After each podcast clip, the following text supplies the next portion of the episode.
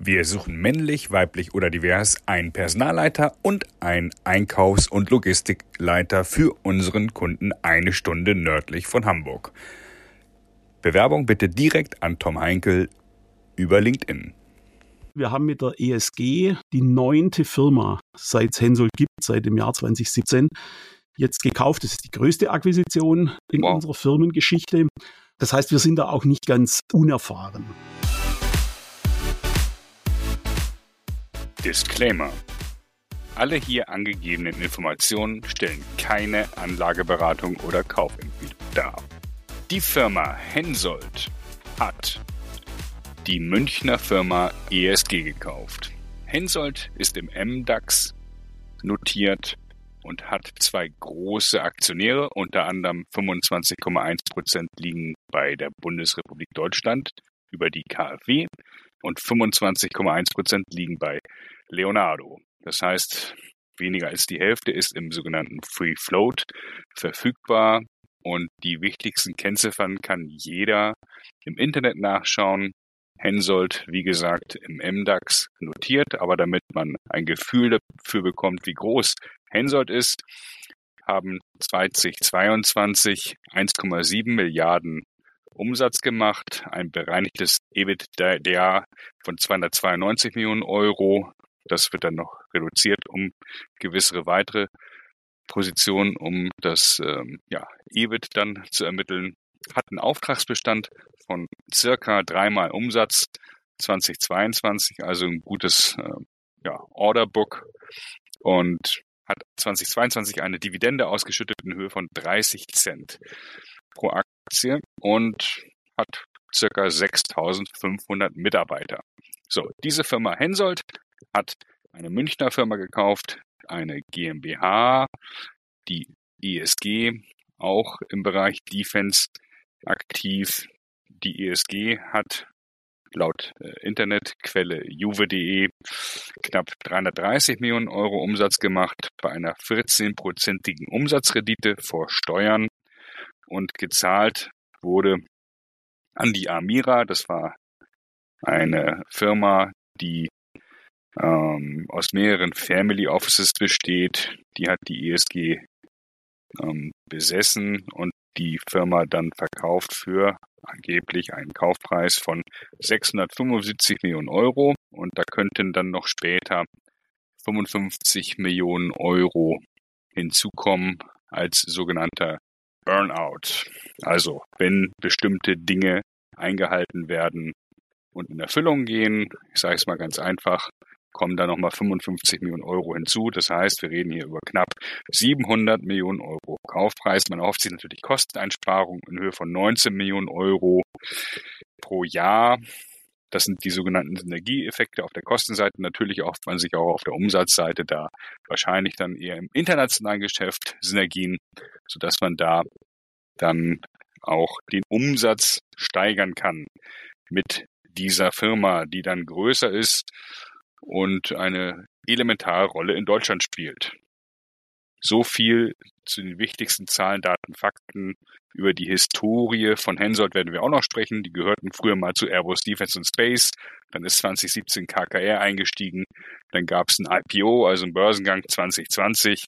Und genau diese Themen werden wir mal durchleuchten. Und wieso, weshalb, warum man dann die ESG gekauft hat, das werden wir gleich erfahren. So viel zu den wichtigsten Zahlen, Daten und Fakten Bezug nimmt auf den Deal, der im Dezember 2023 stattgefunden hat. Mein heutiger Gast ist Joachim Schranzhofer im Aerospace Manager Podcast. Herzlich willkommen. Ich sitze hier im warmen Hamburg. Wo sitzen Sie, Herr Schranzhofer? Sitz in München und zwar im südlichsten Stadtteil von München, hier in meinem Homeoffice. Wunderbar. Vielen Dank, dass Sie sich die Zeit nehmen. Die Firma Hensoldt hat die Firma ESG gekauft. Das ist so einer der Anlässe, warum wir miteinander sprechen. Da werden wir später darauf eingehen. Aber zunächst einmal möchte ich den Hörern, die Hensoldt, warum auch immer, nicht kennen sollten, versuchen nahezubringen, was macht Hensoldt? Also wie würden Sie dem Zehnjährigen erklären, was Hensoldt macht?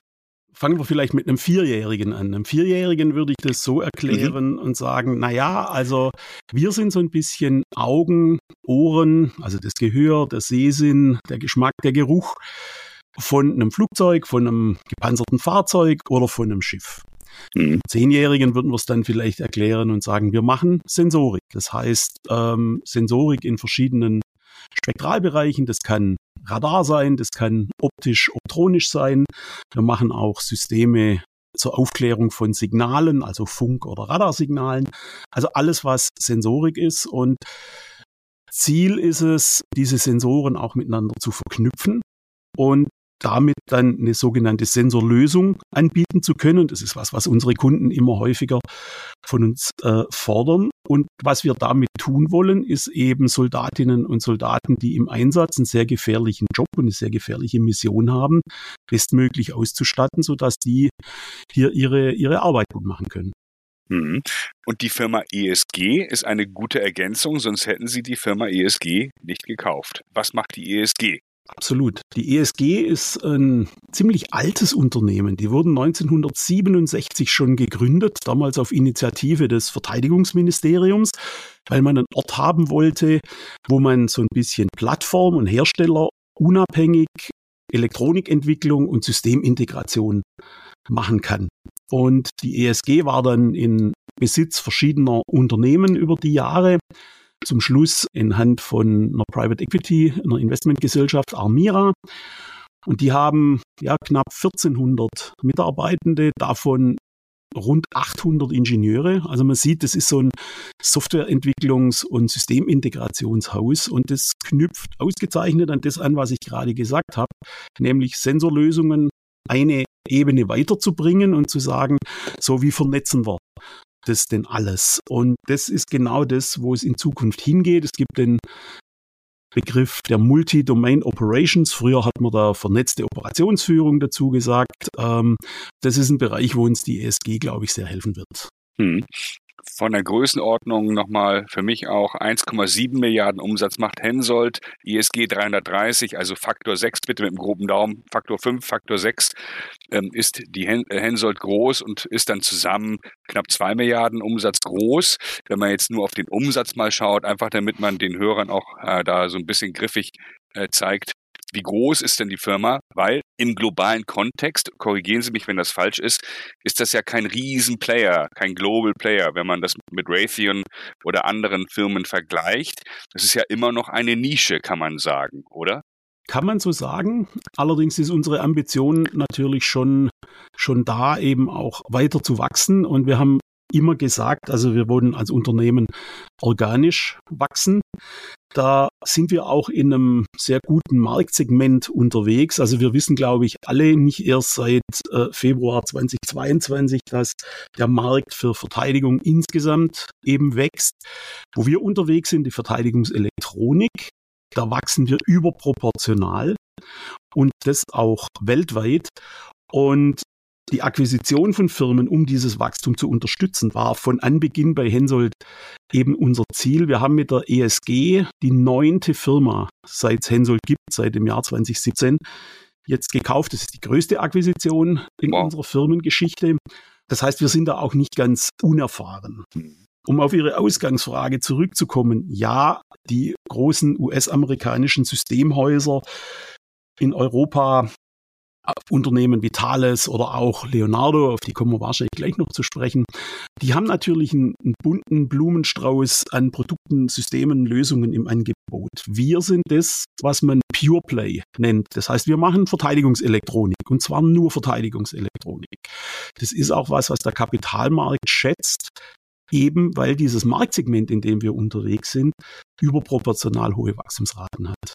Und Sie haben eben Leonardo erwähnt, eine italienische Firma, die auch Anteilseigner bei Ihnen ist. Stark vereinfacht könnte man da ja auch sagen, der deutsche Staat ist durch die KfW ein 25,1 Prozent Aktionär. Der Hensoldt ist die Kapitalerhöhung mitgegangen. Leonardo, also in Klammern der italienische Staat, ist diese Kapitalerhöhung nicht mitgegangen und ist jetzt unter diese Sperrminorität äh, gefallen, hm, hat jetzt 23,8 Prozent der Anteil und der Rest ist Free Float. Ähm, Wie ist denn das, den deutschen und italienischen Staat als Ankeraktionär zu haben? Also der deutsche Staat hat ja, wenn ich das richtig äh, rausgelesen habe, 60 Millionen Euro auf den Tisch gelegt, um diese Kapitalerhöhung mitzugehen. Wie laufen denn da die Gespräche ab, auch äh, kommunikativ? Das ist ja spannend. Das ist auf jeden Fall sehr spannend.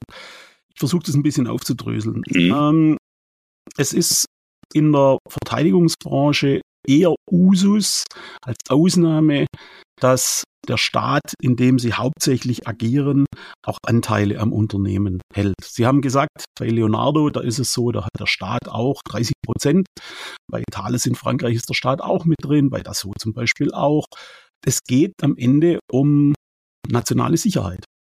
Und es geht darum, Schlüsseltechnologien auch im Land zu halten und dafür zu sorgen, dass diese Schlüsseltechnologien geschützt sind und beispielsweise nicht durch eine wie auch immer geartete, möglicherweise feindliche Übernahme in Frage gestellt.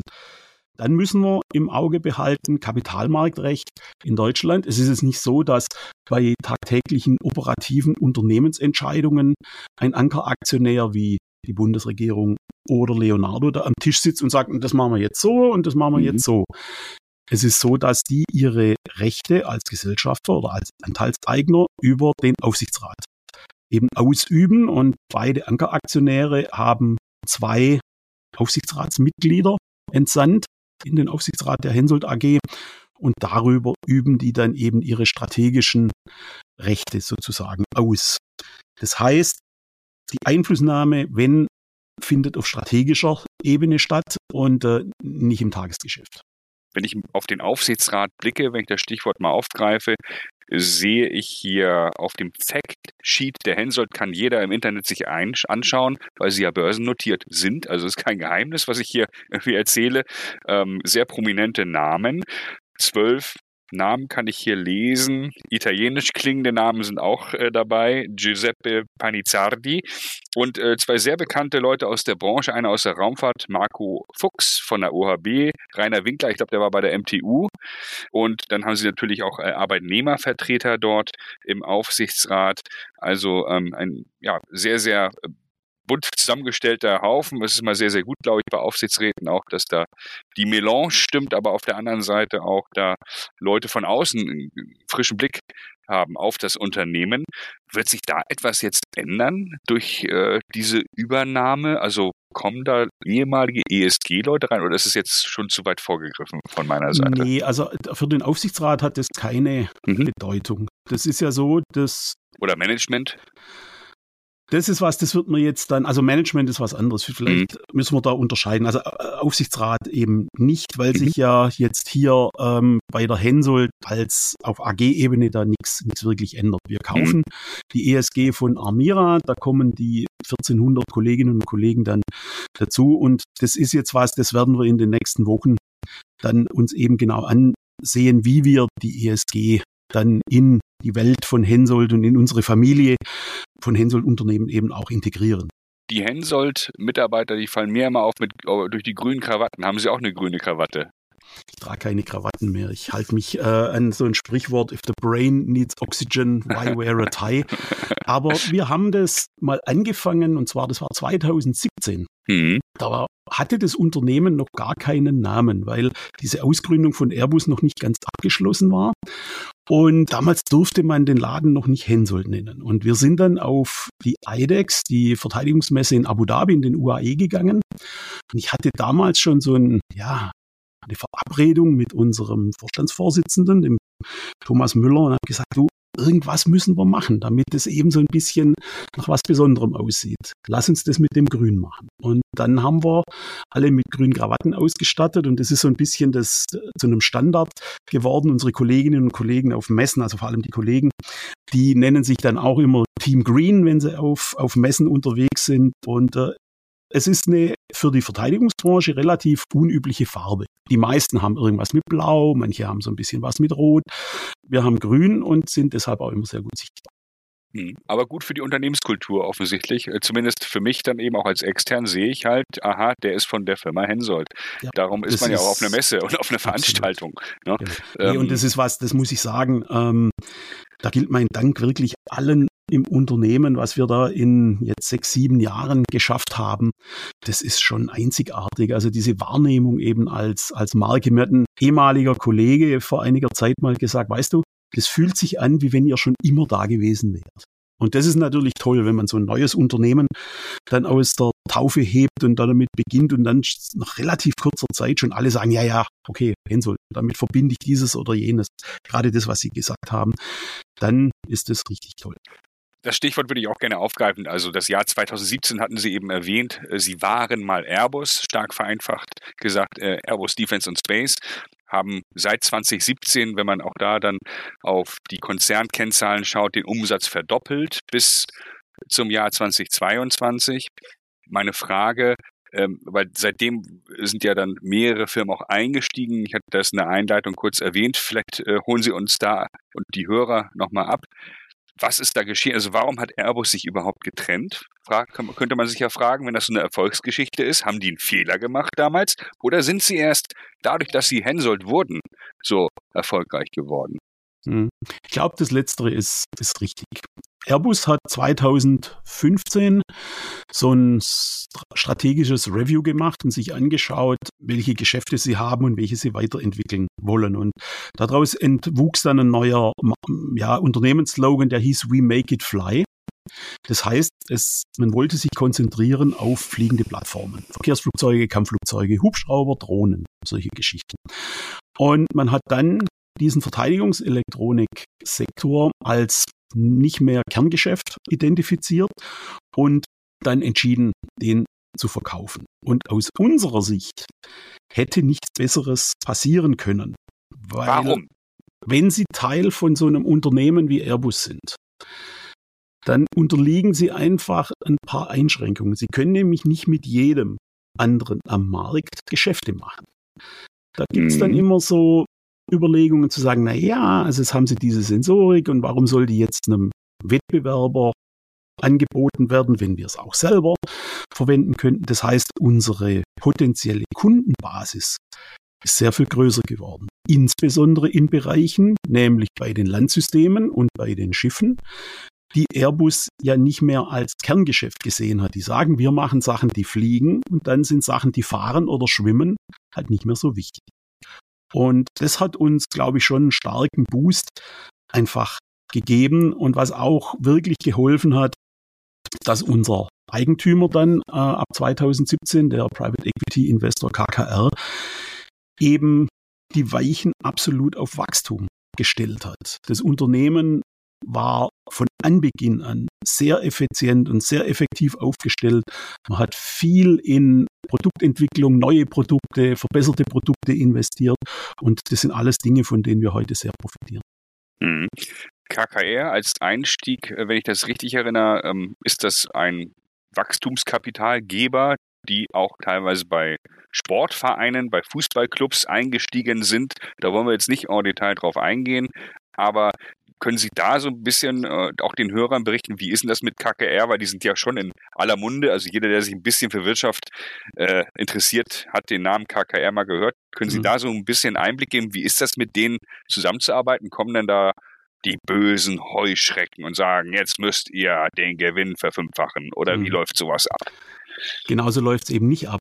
Also zum einen ist dieser Begriff der, der Heuschrecke ja noch aus einer Zeit geprägt und glaube ich ein anderes Verständnis auch von Private Equity hatte. KKR ist eine absolut strategisch aufgestellte Firma. Das sind sehr kluge Menschen, die da ähm, am Ruder sind und ähm, die wissen schon ganz genau, in was sie investieren, warum sie da investieren und sie wissen auch genau, was sie tun müssen, um ein Unternehmen eben fit zu machen. Schauen Sie, das ging gar nicht lang bei Hensoldt, nämlich von 2017 bis 2020, bis wir dann an der Börse waren. Wir sind an die Börse gegangen in einem, das war mitten während Corona, in einem sehr schwierigen Umfeld.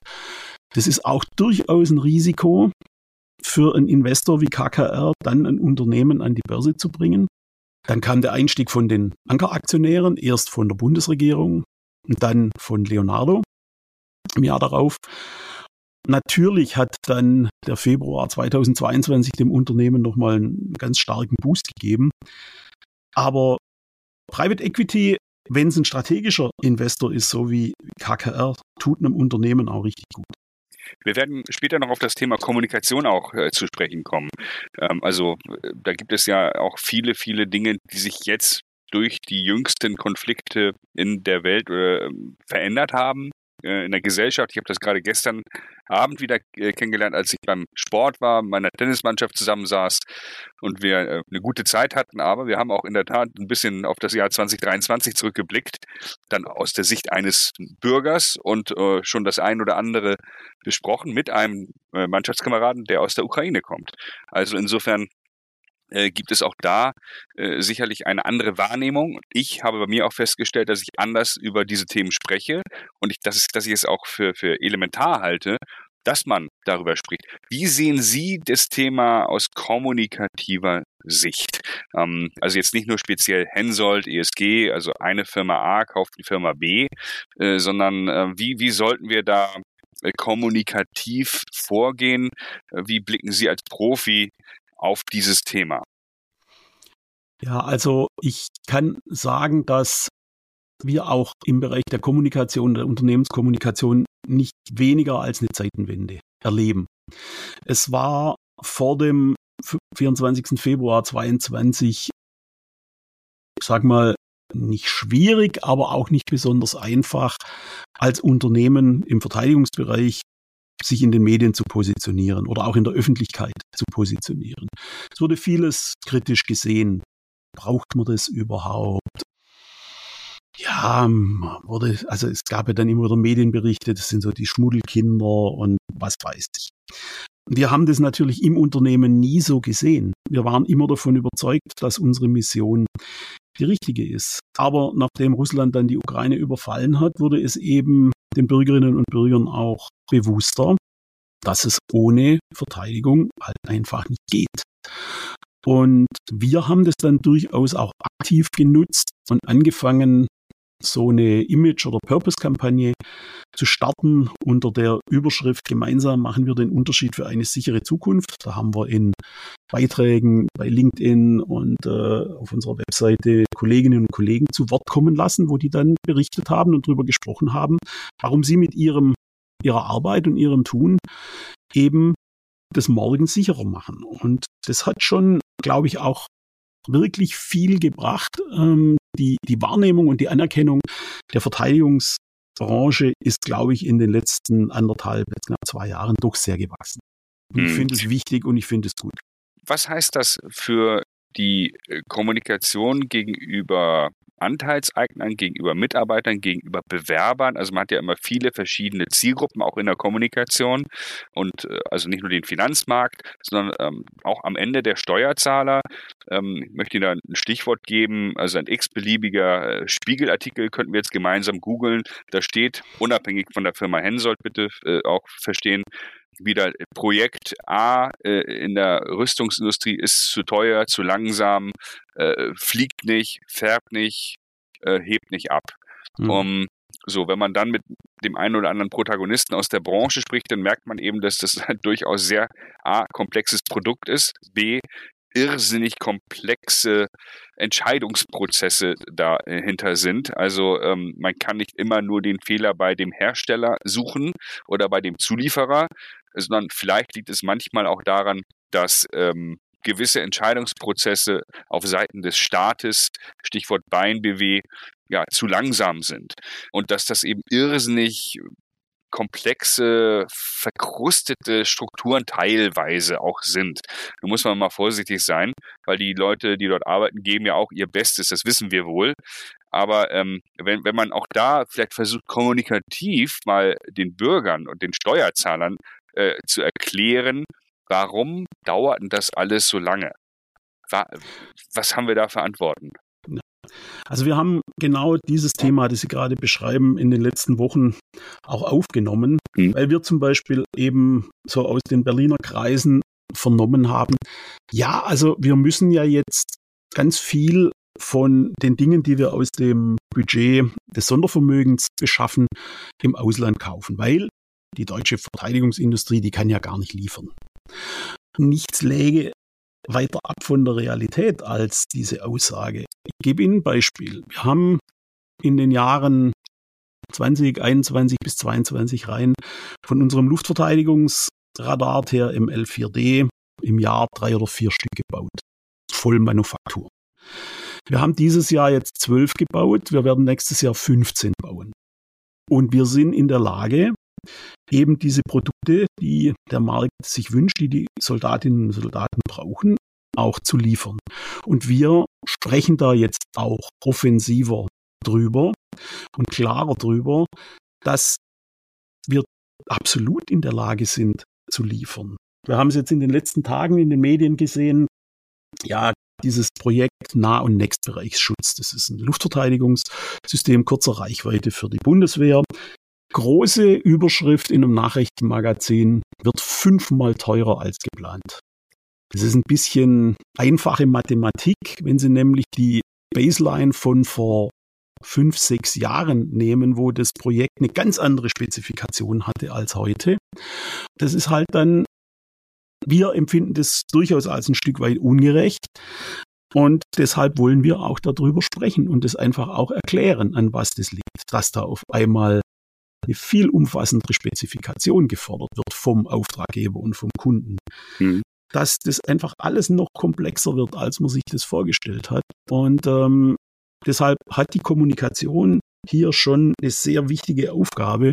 Und wir machen das dann über unsere Social-Media-Kanäle, wo wir dann eben Dinge auch präsentieren, vorstellen, erklären, dass das halt bloß als Beispiel ein Riesenunterschied ist, ob Sie ein Radar bauen, das nicht nur im Stand, also stationär funktioniert, sondern das eben auch im Fahren funktioniert. Und wenn die Spezifikation vor fünf Jahren war, ja, stellt da so ein Radar hin und irgendwann baut es wieder ab und dann fahrt er weiter zu, ja, aber wir brauchen das Radar in einem gepanzerten Fahrzeug und das muss bei 50, 60 Stundenkilometern immer noch funktionieren, damit wir so eine Schutzglocke über Truppen, die sich auf dem Marsch befinden, eben einrichten können. Hm. Das ist ein schönes Beispiel. Also da könnten, das könnten wir glaube ich, fünf Stunden lang fortführen. Am Ende, ja, liegt die Wahrheit sicherlich irgendwo in der Mitte. Also die Industrie muss schneller werden teilweise.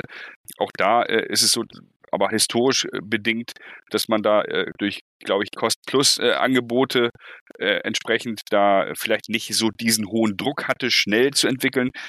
Insgesamt gesprochen, so aus meiner Perspektive, ich bin dahingehend ja ein Stück weit Außenstehender, habe ich das Gefühl, dass bei Staat ich habe nicht das Gefühl, dass wir im, im Krisenmodus handeln weil wir durchaus ja schon auch da äh, die Rede von Olaf Scholz, Zeitenwende, hatten Sie indirekt angesprochen, glaube ich, verstanden haben, dass da eine Zeitenwende, ist ein großes Wort, stattgefunden hat.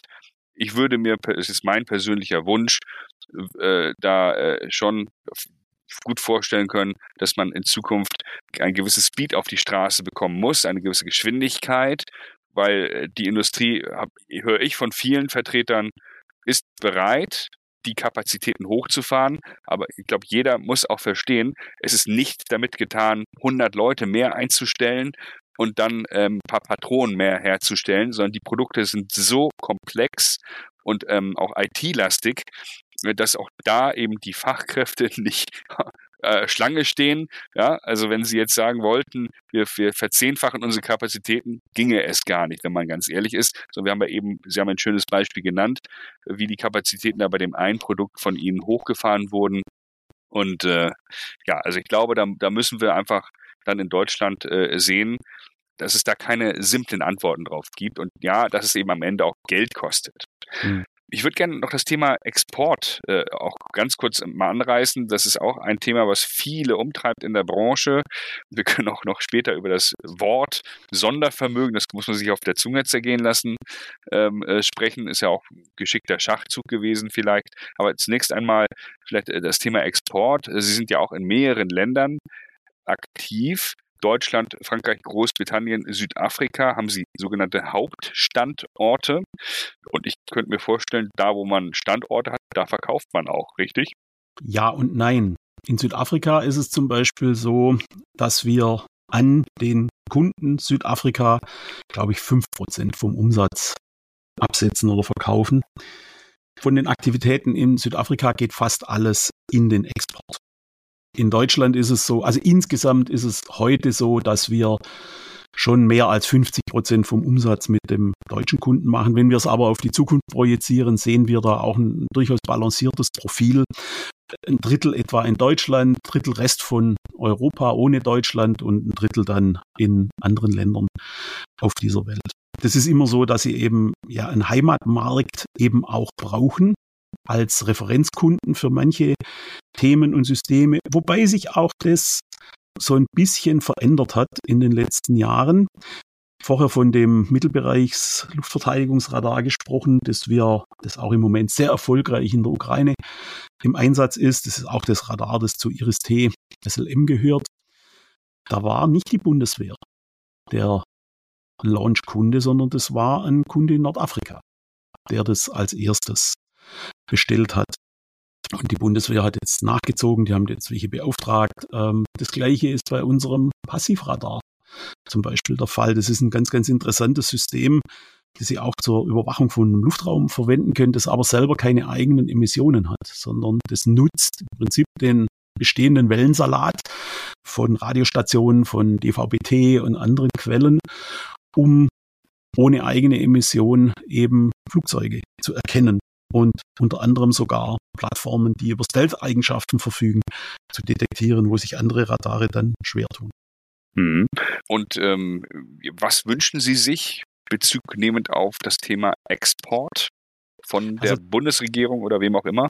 Also da, was wir uns grundsätzlich einfach als als Unternehmen wünschen, sind langfristige Perspektiven und ich nenne es mal klare Ansagen.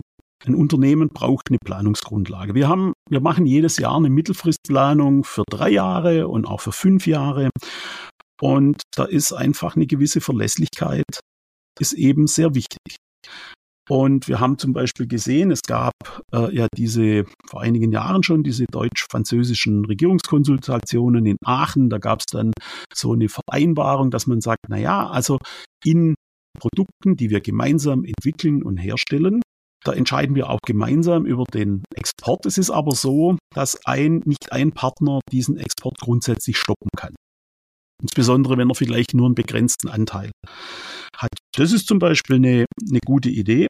Wir sehen aber jetzt beispielsweise im Moment, und ich glaube, Sie hatten das in einem, in einem Podcast vor, vor ein paar Wochen auch schon mal aufgegriffen, Eurofighter Saudi-Arabien.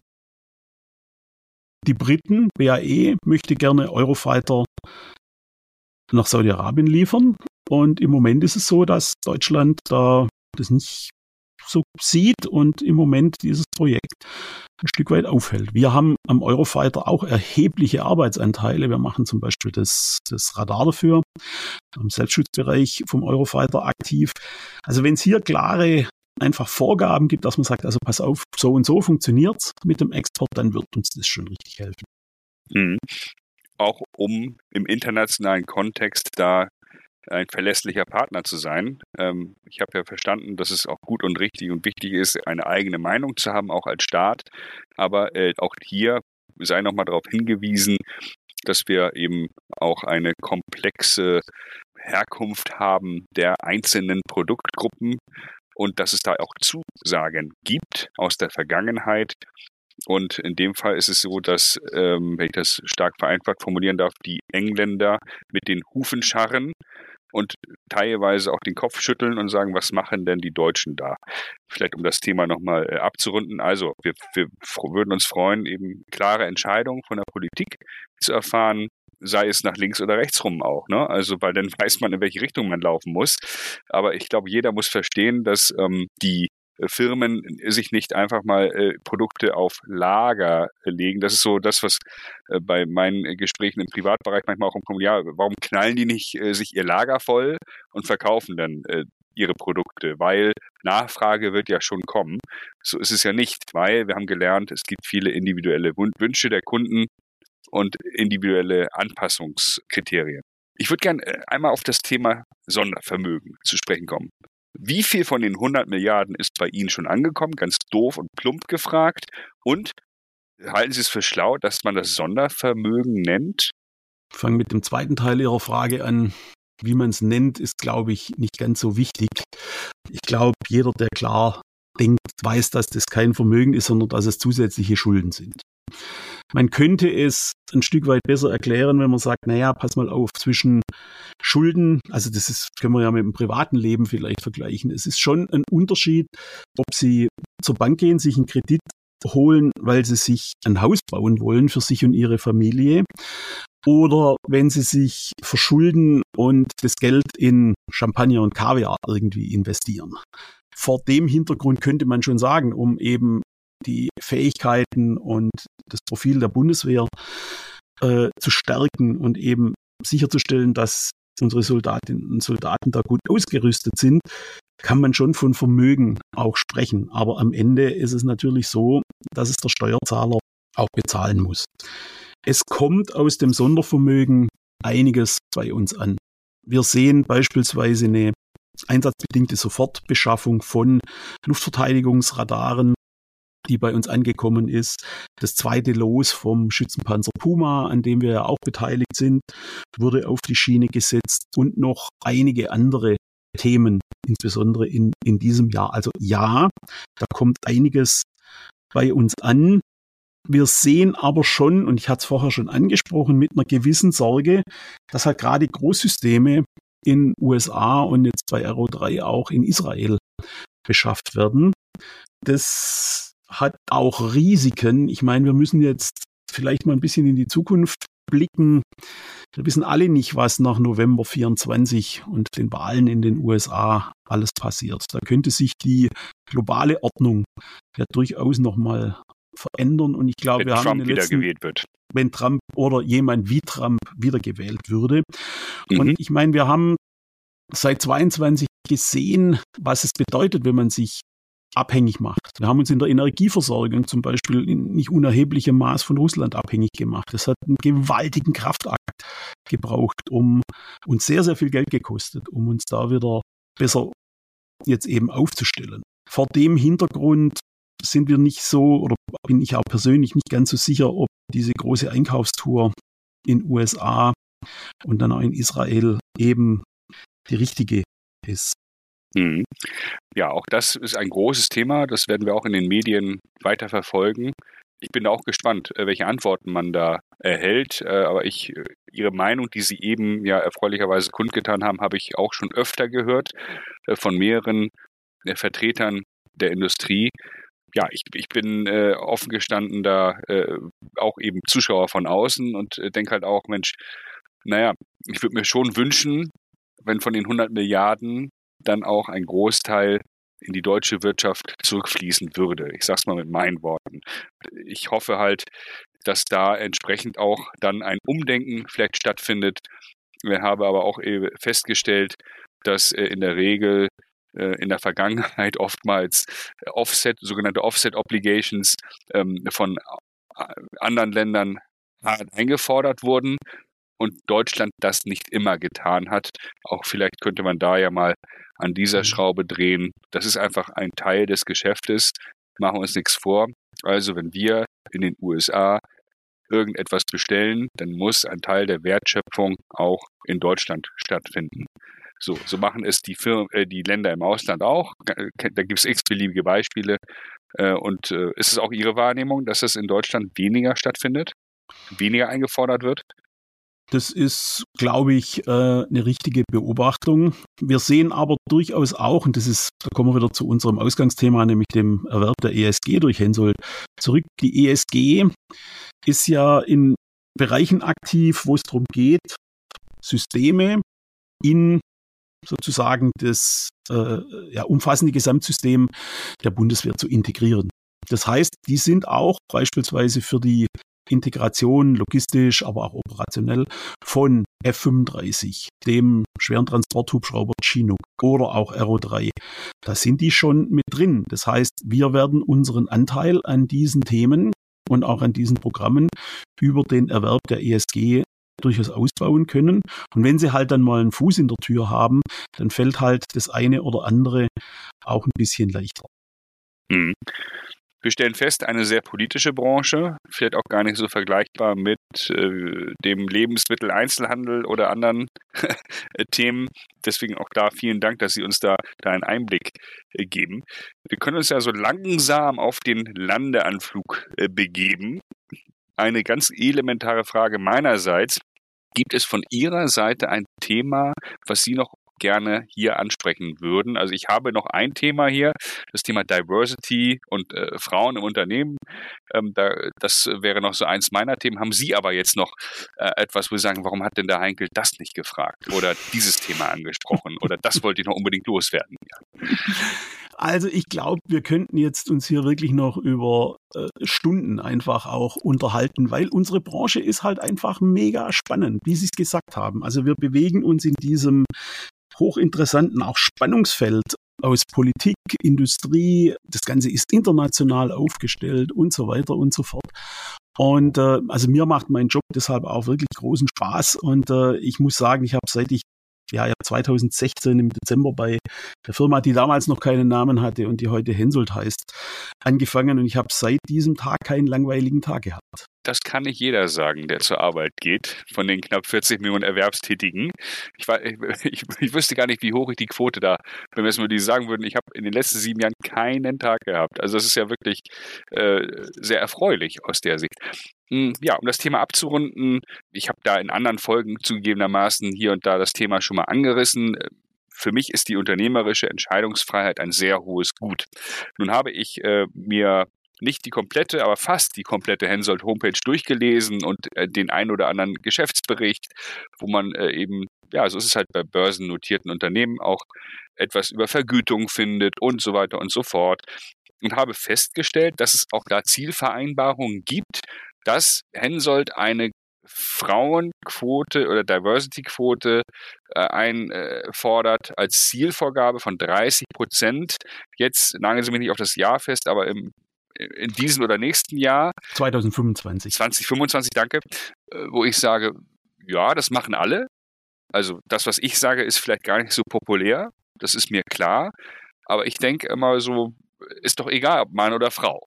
Mal ein bisschen provokant äh, gesprochen. Warum macht man das? Weil man es machen muss oder weil es tiefste Überzeugung ist des Managements und des Aufsichtsrats und der Shareholder.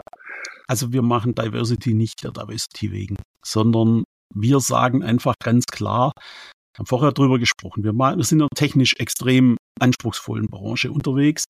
Wir brauchen möglichst viele gut ausgebildete Fachkräfte, um die ganzen Herausforderungen, die wir haben, eben auch zu lösen. Und da wäre es einfach ein bisschen auch unternehmerisch betrachtet, kurzsichtig 50 Prozent der Menschheit sozusagen nicht zu berücksichtigen, indem man sagt, ja, ja, reicht, wenn hier die Männer arbeiten. Ja, mhm. unsere Branche ist seit, ist traditionell eher männlich geprägt. Das hat nicht zuletzt damit zu tun, dass es sehr technisch ist, dass es aber eben auch ja, Verteidigung jetzt ein Thema ist, dem muss man sich eben so ein bisschen annähern, auch, auch inhaltlich. Es liegt nicht bei jedem und bei jeder gleich als erstes Ziel der Berufswahl irgendwie, ich gehe in die Verteidigungsindustrie. Das ist ganz klar.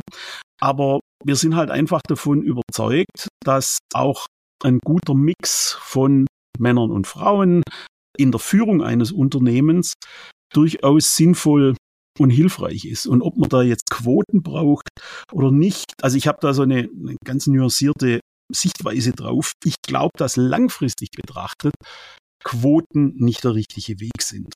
Wenn sie aber Dinge beschleunigen wollen, dann kommen sie zumindest für eine gewisse Zeit auch um eine Quote einfach nicht drumherum. Und dann ist es hilfreich, wenn sie ihr Management halt auch entsprechend incentivieren und sagen, also pass auf, kümmert euch da bitte drum, mhm. dass wir auf diesen Prozentsatz kommen. Und ich kann Ihnen sagen, wir sind da auf einem, auf einem sehr, sehr guten Weg. Also da hilft eben schon auch, dass unsere Branche ein Stück weit eine andere also anders gesehen wird, positiver gesehen wird und sich Menschen dann eben sehr, sehr bewusst auch für uns als Unternehmen entscheiden. Wir haben seit äh, Oktober, glaube ich, ja, eine neue Leiterin unserer ESG-Abteilung, unseres ESG-Bereichs, die kommt vom Flughafen München. Und mhm. die hat sich äh, sehr bewusst, hat sie mir auch gesagt in einem Gespräch, sehr bewusst dafür entschieden, in unserer Branche jetzt tätig zu werden. Und ähm, mit ESG ist aber nicht die ESG gemeint, die sie gekauft haben, sondern nein, sondern Environmental no? Social Governance, Danke. also okay. ähm, das ganze Nachhaltigkeitsthema. Also unsere Nachhaltigkeitsbeauftragte war bisher beim Flughafen in München tätig und mhm. hat sich eben sehr äh, bewusst für für uns für Hensoldt entschieden. Mhm. Und ich könnte mir vorstellen, dass Sie die ein oder andere Stelle zu besetzen haben. Jeder, der den Podcast hört, dem steht es frei, da auf die Homepage zu gehen, sich die Jobbörse anzuschauen, sich zu bewerben. Der Prozess ist, glaube ich, klar, die müssen wir nicht weiter erläutern. Ich möchte mich ganz, ganz herzlich bei Ihnen bedanken, Herr Schranzhofer, dass Sie sich die Zeit genommen haben. Ähm, ja, würde mich freuen, wenn wir da irgendwie in Kontakt bleiben. Wir werden das alle weiter beobachten. Dieses Thema, auch wie es so weiterläuft. Äh, ich habe jetzt bewusst das Thema Aktienkurs ausgeklammert, weil eine Aktie ist etwas Langfristiges und nicht etwas Kurzfristiges. Aber auch da äh, nochmal, äh, um das abzurunden, ich glaube, Sie haben eine Marktkapitalisierung von knapp 2,8 Milliarden und äh, Aktienkurs liegt um und bei 24 Euro roundabout. Aber wir wissen alle, das kann sich, äh, das, das ändert sich täglich. Insofern, ähm, ja, da steht es da jedem frei, auch da sich nochmal weitere Informationen einzuholen, sich damit zu beschäftigen ich bin mir sicher, dass die Firma Hensoldt da äh, eine, eine deutsche Firma ist, die von der Landkarte auch aufgrund dieser politischen Kräfte, die wir beschrieben haben, gar nicht mehr wegzudenken ist. Und insofern haben sie neun Firmen gekauft. Äh, ich bin gespannt, wer, wer die zehnte Firma sein wird. Das hört das, man hört ja raus, das organische und anorganische Wachstum wird äh, fortgesetzt. Ja, Herr Schranzhofer, herzlichen Dank für Ihre Zeit. Alles Gute für Sie. Frohes Fest und guten Rutsch. Vielen Dank, Herr Heinkel. Hat mir viel Spaß gemacht. Ich wünsche Ihnen auch äh, alles Gute für die jetzt Festtage und dann alles Gute auch für das kommende Jahr. Danke.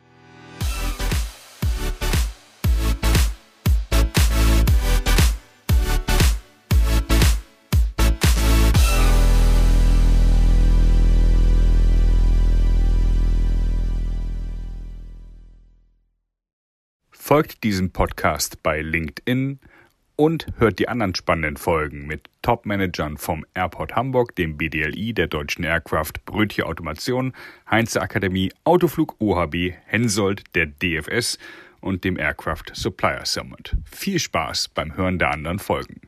Mit dem Aerospace Manager Podcast erreichen wir mehr als 10.000 Menschen. Falls ihr Interesse habt, eine Folge aufzunehmen, meldet euch gerne bei Tom Heinkel über LinkedIn.